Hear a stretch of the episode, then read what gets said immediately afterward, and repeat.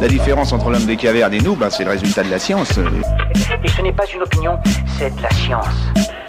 Notre monde n'est pas si moche.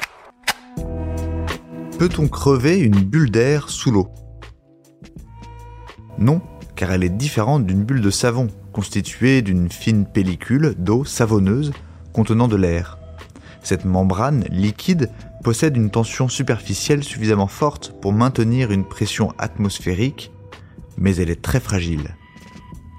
Sous l'eau, une bulle est seulement constituée d'une cavité d'air entourée d'eau. L'interface eau-gaz est bien plus résistante.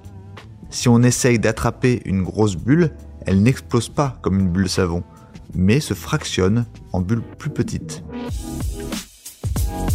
Voilà. Il ne reste plus qu'à vous remercier de votre attention. Au revoir.